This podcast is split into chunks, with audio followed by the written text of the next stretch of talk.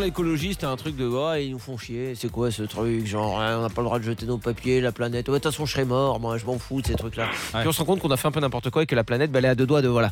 Donc, euh, soit c'est nous, soit c'est nos enfants. Et puis on se dit, bah non, on n'a pas envie quand même, c'est pas cool. Bah certes. Donc on essaie de faire un peu attention, même beaucoup attention. Et puis euh, on trouve aujourd'hui des spécialistes euh, qui savent parler écologie hyper bien. Qui sont jeunes. Parce que Ouais. c'est pareil, 20 ans en arrière, les gens qui parlaient écologie, ils avaient des lunettes. Et puis ils parlaient comme ça. Ils disaient Non, mais c'est vrai que quand on voit aujourd'hui les espèces qui disparaissent. Ah, apparemment, c'est cette espèce-là qui a disparu. On a perdu Monsieur Frongeant. Bon, on enchaîne avec l'horoscope. Voilà, ça se passait comme ça. Ouais, ouais. Euh, Aujourd'hui, on a Clément Fournier. Clément Fournier, il est euh, expert en développement durable et il est, euh, c'est un très bon auteur aussi. Il écrit des super articles justement sur l'écologie sur le site youmatter.world et il nous fait l'honneur d'être avec nous tous les mercredis. Salut Clément. Salut Vachette, salut tout le monde. Salut. Comment ça Vous va allez bien? Clément ah ben, Bah, ça va, ça va. C'est vrai que notre bien-être, j'ai l'impression, euh, nous intéresse aussi avant Bah, de parler de la planète. Hmm. Nous, on va Bah, très ouais. bien. C'est vrai que Nico a quelques vilains boutons sur le front, Ouais, mais il met de l'eau Euh, précieuse. ouais, mais ça, c'est la reprise de l'alcool aussi. c'est- exactement. Et la charcuterie Ça, c'est possible. Et, Et ça toi- se boit l'eau précieuse Pardon. il faut pas. ouais. En pour ça, C'est peut-être pas comme ça. Toi, Clément, ça va? T'es en forme? Bah ouais, ça se passe, ça se déconfine tout doucement, euh, en prenant gaffe, euh, à garder les bons gestes, quoi. Alors, il paraît que tu veux nous parler de l'impact euh, sur l'environnement des, euh, des différents types de voitures aujourd'hui. Bah ouais, parce que euh, comme le gouvernement vient d'annoncer un, un gros plan à 8 milliards pour euh, pour sauver le secteur de l'automobile et promouvoir le, le, la- le véhicule propre, et que du coup ça discute pas mal sur Twitter euh, de savoir ce que c'est un véhicule propre, est-ce que vraiment l'électrique c'est mieux, est-ce que voilà, j'ai voulu parler un peu de ça. Donc voilà, c'est c'est un sujet qui est intéressant, d'autant plus que euh, là on a vu avec le confinement que nos émissions de CO2 elles avaient baissé de je crois 34% en France et que c'était notamment grâce au fait qu'on conduise plus trop de voitures. Donc on voit que c'est important quand même le- la question du transport. Donc voilà, c'est pour ça que je voulais vous parler des véhicules. Ok, super. Donc, déjà, évidemment, en premier lieu, se dire est-ce que j'ai vraiment besoin de ma voiture? Pour ceux qui ont des distances courtes à parcourir. Moi, je le disais, euh, je, je- je fais des déplacements en vélo pour amener les- mes enfants chez la nounou et tout.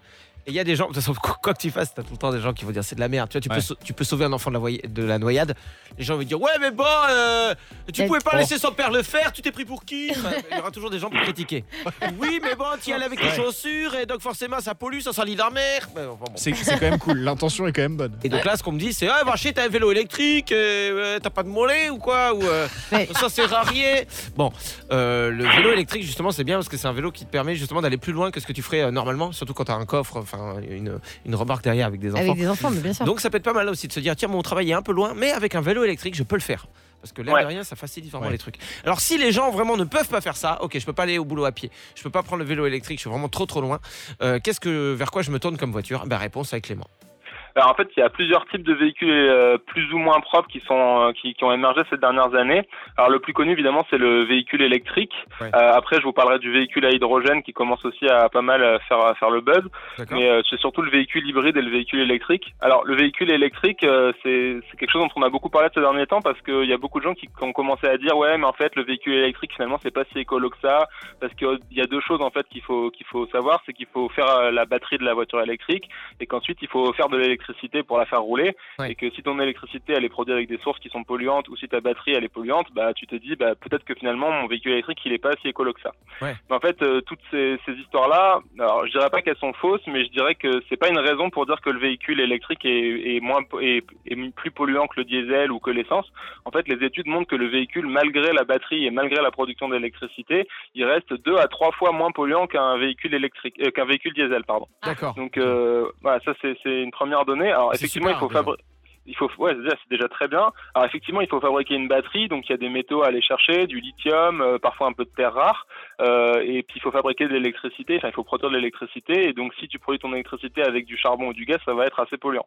Hmm. Mais euh, malgré tout ça, le véhicule électrique reste moins polluant, et ça, il y a tout plein d'études qui l'ont montré, notamment une étude de l'ADEME, parce qu'en fait, une batterie, oui, ça pollue plus quand tu la construis, mais comme après tu pollues plus du tout pendant que tu roules, bah, c'est un gros avantage par rapport au véhicule thermique. Et puis c'est peut-être très bête ce que je vais dire et totalement naïf, mais euh, les techniques pour construire les batteries, etc., ça peut évoluer aussi, non? On peut pas demain avoir des, des- des batteries plus respectueuses de l'environnement et, Ouais. euh, et des Bah usines qui produisent bête. de l'électricité différemment?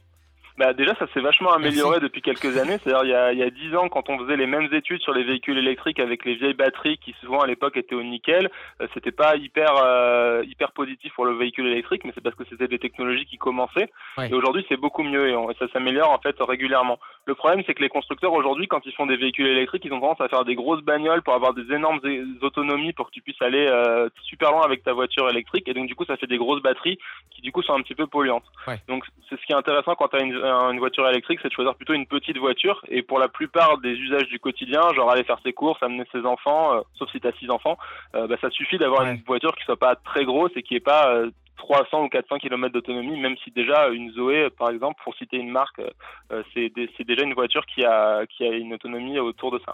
C'est la plus connue, euh, la Zoé. euh, Ouais. C'est la plus connue, mais il y a aussi la Nissan Leaf. euh, je cite d'autres marques pour que vous ne fassiez pas taper dessus par le CSA, mais Non, non, mais moi, j'ai- moi, moi, j'ai une Zoé, ça me va.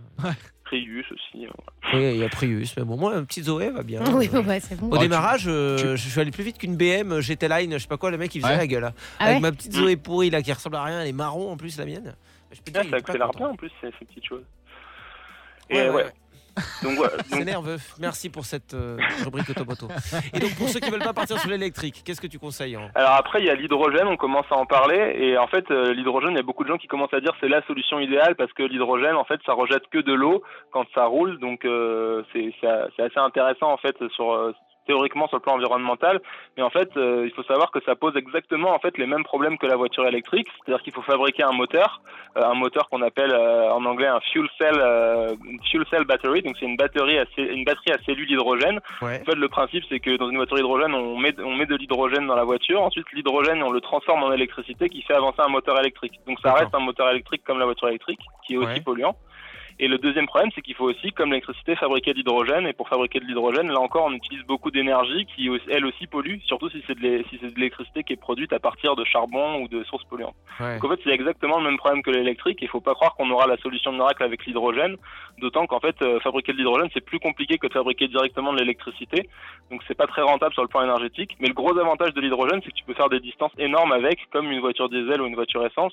Donc ça pourrait avoir du sens pour euh, limiter euh, l'impact environnemental euh, des trajets longue distance quand on peut pas les faire avec l'électrique. Voilà, ça c'est juste pour euh, faire un petit point là-dessus parce qu'il y a pas mal de fausses infos qui circulent euh, un peu sur les réseaux sociaux sur ces trucs-là.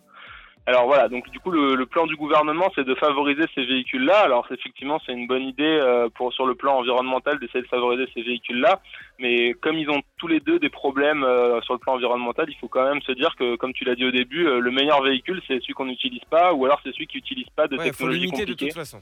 Ouais, voilà, c'est ça. Bon, ben merci pour toutes ces infos. C'était encore hyper complet. Merci Clément. On se retrouve Merci, euh, mercredi prochain pour un nouveau thème. J'espère que vous y voyez plus clair. Et on vous met le lien euh, vers le site de Clément, youmatter.world, pour que vous puissiez aller voir toutes les belles choses qu'il écrit. Ça fait réfléchir et ça fait du bien.